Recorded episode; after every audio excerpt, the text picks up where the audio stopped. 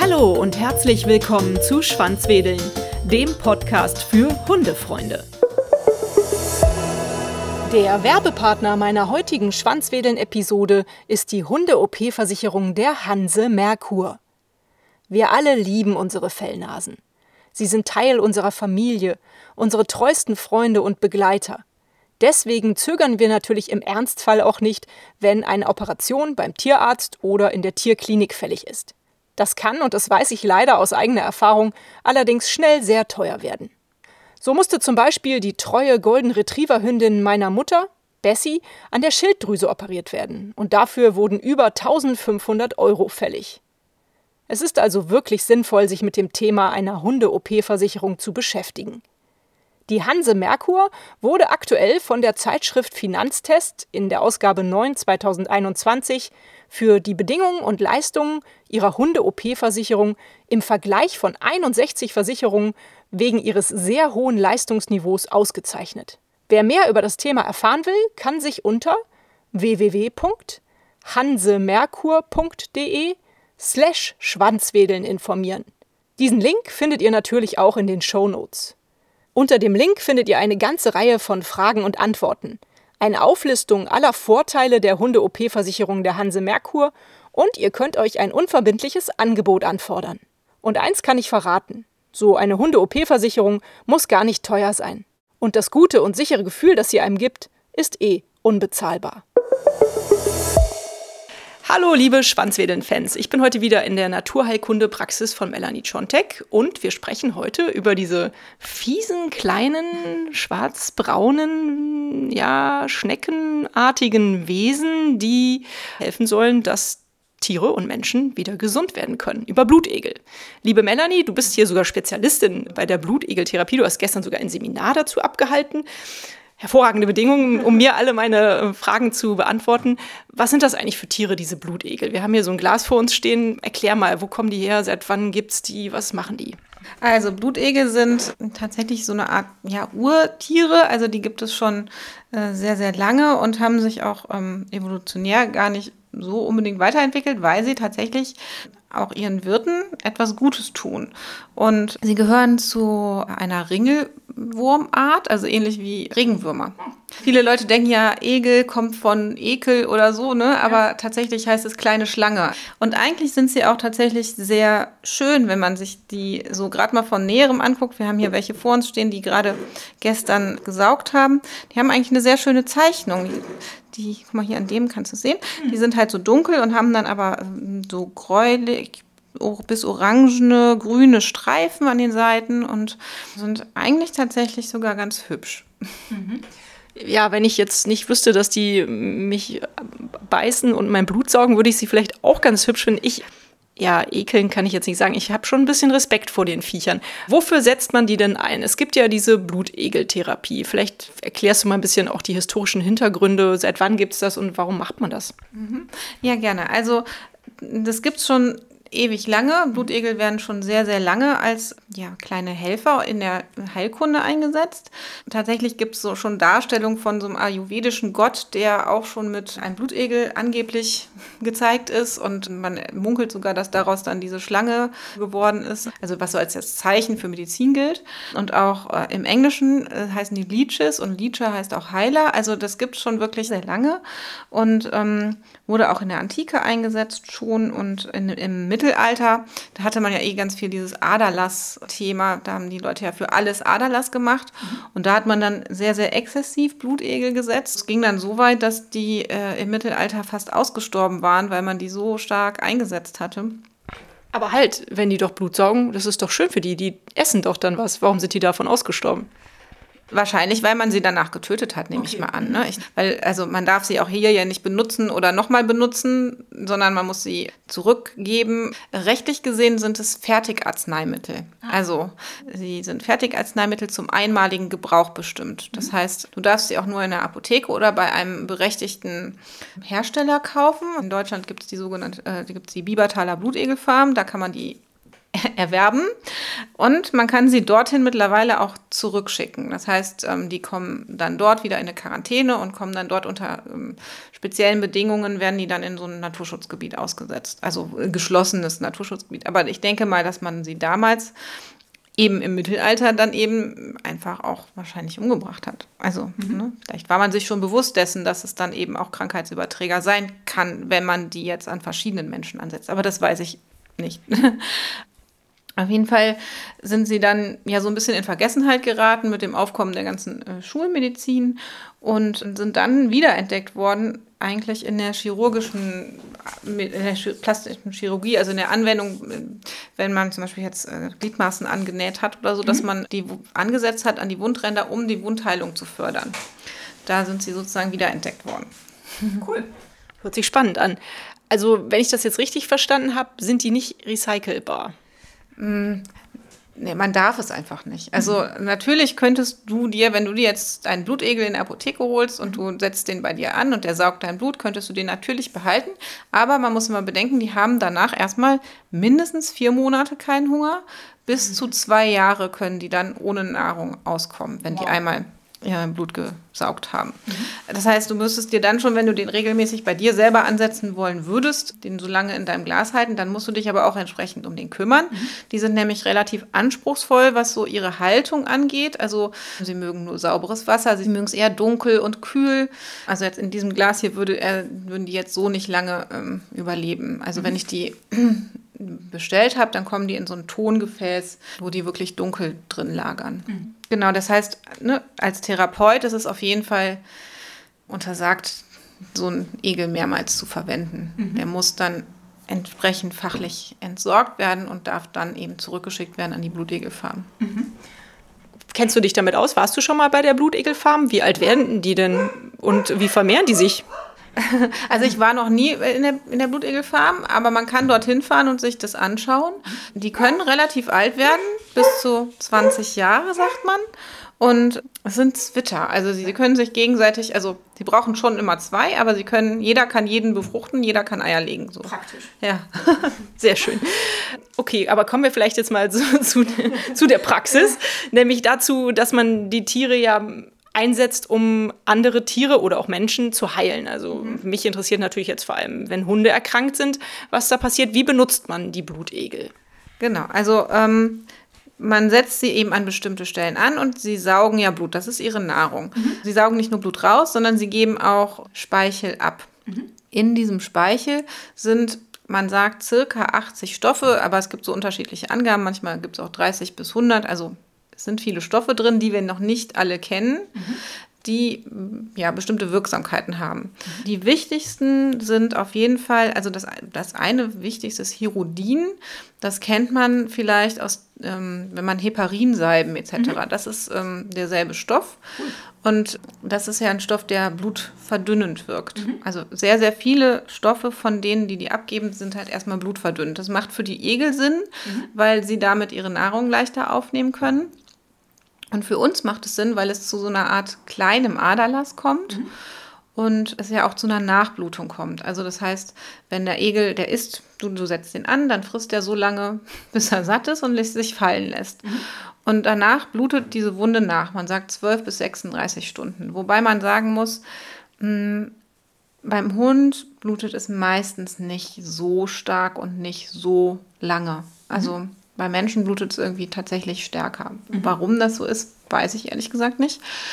Es ist auch so ein bisschen, kommt immer natürlich immer so ein bisschen an die Stelle an, wo man sie ansetzt. Mhm. Aber grundsätzlich ist diese Nachblutung etwas, was wir wollen, weil angenommen, man hat jetzt eine akute Entzündung an einer Stelle, dann würde man eben auch tatsächlich durch diesen kleinen Aderlass an der lokalen Stelle den, ähm, den Druck aus der Situation nehmen und ähm, es wird halt neues Blut nachgeliefert und damit auch neue Immunzellen und es kommt zu Reparaturvorgängen. Der Lymphstrom wird angeregt, sodass insgesamt das ganze Gebiet besser versorgt wird. Mhm. Und es gibt eben auch Stoffe des Egels, die sogar schmerzlindernd und sogar leicht antibiotisch wirken. Das heißt, man kann sie auch ganz gut an zum Beispiel, also zum Beispiel Hotspot, da mhm. könnte man ganz gut mit einem Blutegel arbeiten. Mhm. Erklärst du das nochmal, Hotspot? Also ja, Hotspots sind ja so typische runde Entzündungen der Haut, Also die manchmal sich auch sehr, sehr schnell ausbreiten. Du hast oft eine ganz kleine Entzündung irgendwo, also eine ganz kleine Wunde mhm. und dann ist das auch gerade jetzt so im Sommer, wenn man schwimmen geht oder so, können sich da dann Bakterien draufsetzen und dann hast du ganz schnell, dass sich das so rund ausbreitet und mhm. dann auch so eitrig wird. Mhm. Das haben viele Hunde oder auch durch, äh, durch Leckexzeme. Also ja. wenn die sich viel lecken mit Allergien und Gräsern, Grasmilben und dann lecken die sich Stellen auf und dann bekommen die halt diese runden bakteriellen Entzündungen, Hotspots und da könnten zum Beispiel Blutegel eben durch ihre Wirkung auch gegen, dass sie eben auch leicht antibiotisch wirken und eben diesen Lymph- und Blutfluss verbessern und entsprechend die mh, weißen Blutkörperchen dorthin wieder gebracht werden, dann auch heilend wirken. Also, wenn ich es jetzt mal so zusammenfasse, habe ich das so verstanden, dass es einmal die Selbstheilungskräfte praktisch fördert durch diesen Aderlass mhm. und auf der anderen Seite halt durch die Stoffe, die der Blutegel reinspuckt, mhm. halt auch positive Wirkungen entstehen, schmerzlindernd und entzündungshemmend. Genau. Ne?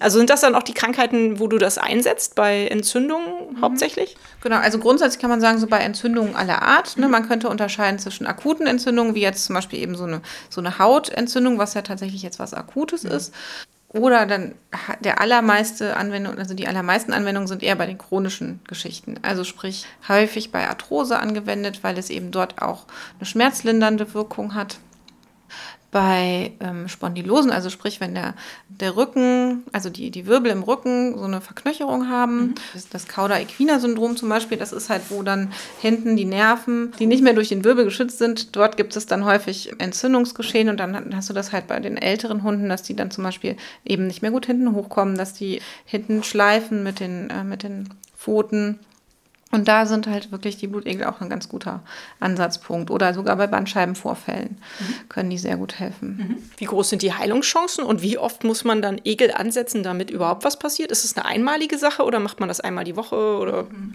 Das ist so ein bisschen individuell, aber meistens ist es so, also bei so bei einem akuten Vorfall jetzt zum Beispiel, wenn wir jetzt einen Bandscheibenvorfall hätten und der wird jetzt nicht operiert, sondern mhm. kann es sein, dass es mit einer einmaligen Anwendung schon gut funktioniert. Bei Arthrosen ist es meistens so, dass ähm, man am Anfang so ein oder zwei Anwendungen braucht, bis man halt eine wirkliche Verbesserung sieht. Mhm. Und dann würde man einfach, einfach mal so schauen, wie lange dauert es, bis es wieder schlechter wird und mhm. würde dann einfach wieder ansetzen. Mhm. Oh, also das kann mal drei, vier Monate sein. Das kann auch mal ein halbes Jahr sein. Das ist wirklich unterschiedlich. Mhm. Vielleicht kannst du noch mal ganz kurz so ein bisschen erklären, wie das so praktisch abläuft, damit ich mir das besser vorstellen kann und natürlich auch die Hörerinnen sich das besser vorstellen können. Also du hast eben erzählt, bei Pferden machst du es teilweise sogar so, dass du die Haut anritzt, damit der mhm. Blutegel so ein bisschen getriggert wird, sich da irgendwie ranzusetzen. Und dann sitzt der Blutegel nachher am Pferd oder am Hund und dann geht der Besitzer erstmal nach Hause und wartet oder bleibt man bei dir in der Praxis ja. und wartet, bis der abfällt und fällt der dann irgendwo ab, nachher beim Spazierengehen oder also wie, wie, wie, wie handhabt man das? Also tatsächlich kommen die Leute mit den Hunden hier hin zu ja. mir.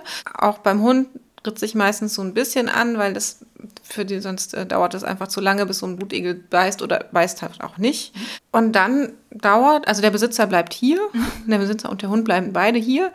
Ja. Und es dauert halt in der Regel so zwischen, naja, wenn man Glück hat, mal eine halbe Stunde, aber meistens eher länger. Also ich sag mal so eine Stunde, anderthalb kann es auf jeden Fall dauern, je nachdem an welcher Stelle. Also wenn es da sehr gut durchblutet ist, geht es meistens schneller. Mhm. An so Arthrosestellen dauert es meistens ein bisschen länger. So, aber ja, so, also ich sage den Leuten immer, sie sollen mit mindestens zwei Stunden rechnen, weil man es einfach nie weiß. Mhm. Genau, dann fällt der Blutegel halt irgendwo runter. Meistens sieht man es vorher. Also die, die kringeln sich so ein bisschen, wenn die saugen, halten sich hinten mit ihrem Saugnapf fest und meistens, bevor sie fertig werden, lösen sie hinten den Saugnapf und dann sieht man schon so, ah, okay, könnte gleich soweit sein. Und ja gut, dann fällt er ab, dann nimmt man den, tut ihn halt in ein vorbereitetes Glas und ähm, dann kriegt der Hund einen Verband an, mhm. weil es halt ja nachblutet. genau, dann dürfen die wieder nach Hause gehen. Und dann sollte man in der Regel erstmal auch, also ich mache es ganz gerne abends, weil eben dann der Zeitdruck nachher nicht mehr da ist, dass man ne, den, den nächsten Patienten sozusagen mhm. vor der Tür stehen hat, weil man es einfach nie genau weiß. Es sind einfach Tiere und es kann halt so oder so lange dauern. Und dann ist auch, dass der Hund an dem Abend dann Ruhe ist. Die mhm. Besitzer sind zu Hause, können es beobachten, dass er nicht den Verband abmacht, weil natürlich soll der Hund danach nicht dran lecken und er soll dann auch keine Riesenspaziergänge mehr an dem Tag machen, sondern schon das Bein dann auch schonen. Genau. Ja. Beißen die Hunde sich den Egel nicht ab? Also ich meine, muss man den dann, die dann gut festhalten oder stört die das teilweise gar nicht, wenn die so diese Egel an sich haben? Die meisten stört es tatsächlich gar nicht. Okay, also cool. die Hunde sind eigentlich super entspannt damit. Ja. Hat noch keinen wirklich gehabt, der extrem, ja, der das wirklich fies fand von den Hunden jetzt. Mhm.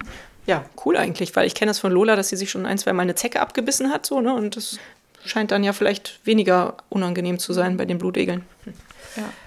Du hast aber auch mir schon im Vorfeld verraten, dass natürlich so eine Blutegeltherapie nicht nur Vorteile hat, sondern eventuell auch Nebenwirkungen haben könnte. Hast du da schon irgendwas beobachtet bei Hunden? Du sagst, es ist hauptsächlich bei Menschen. Ja, also bei den Hunden habe ich es wirklich wenig. Aber grundsätzlich kann es immer sein, also es ist, man sagt, es ist eine invasive Therapie. Das heißt, mhm. ne, wir, wir gehen durch die Haut, das ist mit Blut in Verbindung. Das heißt, grundsätzlich kann immer sein, dass sich sowas auch entzündet. Mhm toi, toi, toi, ich hatte es bisher noch nicht, aber es ist, könnte eine Nebenwirkung sein. Es kann auch ein bisschen anschwellen hinterher, es könnte warm werden, dick werden, Juckreiz kann auftauchen. Wie gesagt, bei den Tieren meistens nicht so stark. Ich hatte auch das jetzt noch nie, dass sich die wirklich das dann stark aufgekratzt haben hinterher. Mhm. Sind aber Sachen, die ich bei den Menschen halt relativ häufig sehe. Mhm. Ja, aber das ist eigentlich so das. Also, ne, ich sage immer, das Schlimmste, was passieren kann, ist, dass sich sich entzündet und dass man nachher vielleicht ein Antibiotikum brauchen könnte. Und ist das dann so, wenn die Wunde dann verheilt ist, kommen dann eine Woche später die Besitzer mit dem Hund wieder zu dir und du guckst dir das nochmal an? Oder ist das im Grunde genommen so, dass irgendwann der Verband abgenommen wird und dann wird erstmal geschaut, ob die Krankheit, die behandelt wurde, rückläufig ist? Genau, eigentlich so. Also natürlich, also die Besitzer können den Verband selber abmachen mhm. und ja, man kann halt nochmal gucken, dass man ein, zwei Tage später sich die Wunde nochmal anguckt, aber in der Regel ist das so unkompliziert, dass das nicht unbedingt der Fall ist. Ich sage denen halt immer, ne, sie können mich jederzeit anrufen, wenn da irgendwas ist oder sie schicken mir ein Foto. Wenn da sich irgendwas entzünden sollte, würde ich mir den dann natürlich nochmal angucken. Mhm. Aber in der Regel guckt man danach wirklich erstmal, wie es dann, ja, wie der Hund dann läuft und also wenn es jetzt wegen einem Lahmheitsproblem gewesen ist. Und dann schaut man, wie lange es gut geht, ob, es noch, ob wir es nochmal wiederholen müssen, ob er vielleicht, ne, manchmal hat mhm. er auch irgendwie auf beiden Seiten Probleme, ob man die andere Seite nochmal machen muss und so guckt man dann. Mhm. Mhm. Wo findet man qualifizierte Menschen wie dich, äh, die mit Blutegeln umgehen können? Können das alle Naturheilkundler oder geht man da auch klassisch zum Tierarzt? Können die das auch eventuell? Ja. Also theoretisch natürlich schon. Ich kenne jetzt persönlich keinen Tierarzt, der es macht. Ich weiß von einigen Tierkliniken, die mhm. ähm, es einsetzen, aber da auch hauptsächlich im Pferdebereich. Mhm. Aber man kann zum Beispiel auf der Seite der, Blut, der Biebertaler Blutegelzucht, mhm. kann man, äh, die haben ein Therapeutenverzeichnis, da kann man auf jeden Fall gucken, wer in seiner Nähe ist. Dann kann ich das ja in die Shownotes schreiben, den Link. Ja. Super, klasse. Und wie viel kostet das, wenn man jetzt zu dir kommt und eine Blutegeltherapie beginnt? Also ich meine, du hast gesagt, man weiß jetzt nicht, ob man es nur einmal ansetzen muss oder mehrmals, mhm. aber wie viel würde eine einmalige Behandlung zum Beispiel kosten? Ja. Also bei mir kostet die äh, Behandlung 80 Euro plus die Blutegel, also ungefähr 10 Euro pro Blutegel. Also das sind so die Kosten, die ich weitergebe ja. für die Blutegel. Ne? also die sind leider relativ teuer durch den Versand und auch Rückversand werden die ich muss sagen, dass ich das gar nicht teuer finde für so ein Wundermittel. Also 10 Euro, äh, die Medikamente, die man sonst so in der Apotheke kauft, sind ja doch teilweise ja. wesentlich teurer. Ja, klasse, super. Ich glaube, da haben wir alles von meinem Fragenkatalog abgearbeitet. Haben wir irgendwas vergessen zu erwähnen, Melanie? Expertin der Blutegel. Ja, ich überlege gerade. Ich glaube nicht. Gut, dann haben wir das Thema doch ähm, ganz allumfassend beackert. Und ja, wenn ihr natürlich noch Fragen zu dem Thema habt, dürft ihr uns die natürlich gerne stellen. Schreibt sie an schwanzwedeln.gernhardmedia.de oder ja, versucht mich auf Facebook oder Instagram zu kontaktieren. Dann werde ich die Frage gerne an Melanie weiterleiten. Ja, vielen Dank für dieses super interessante, nette Interview. Und ja, ich kann mich gerne gar nicht satt sehen an den Egeln. Die sind wirklich recht spannend, aber es ist natürlich schade, dass wir sie jetzt hier in dem falschen Glas lagern. Eigentlich müssen sie dann wieder in ihren Tontopf, denke ich, oder? Die werden ja jetzt dann irgendwann zurückgeschickt. Ne? Das sind ja jetzt die, ja. die gestern gesaugt haben. Die ja. kommen ja jetzt dann äh, zurück zur Farm. Okay, danke Melanie. Danke dir. Und euch danke ich natürlich fürs Zuhören. Ich hoffe, eure Fragen konnten beantwortet werden. Die E-Mail-Adresse und alle Informationen natürlich auch zu meinem Werbepartner, der Hanse Merkur, findet ihr in den Show Notes. Danke fürs Zuhören. Hat euch dieser Podcast gefallen, dann teilt ihn doch mit euren Freunden und gebt mir eine 5-Sterne-Bewertung, denn nur so werden auch andere Hundefreunde auf den Podcast aufmerksam. Nun knuddelt euren Hund und gebt ihm ein Leckerchen und sorgt für ein Schwanzwedeln. Bis zur nächsten Folge. Wuff und tschüss.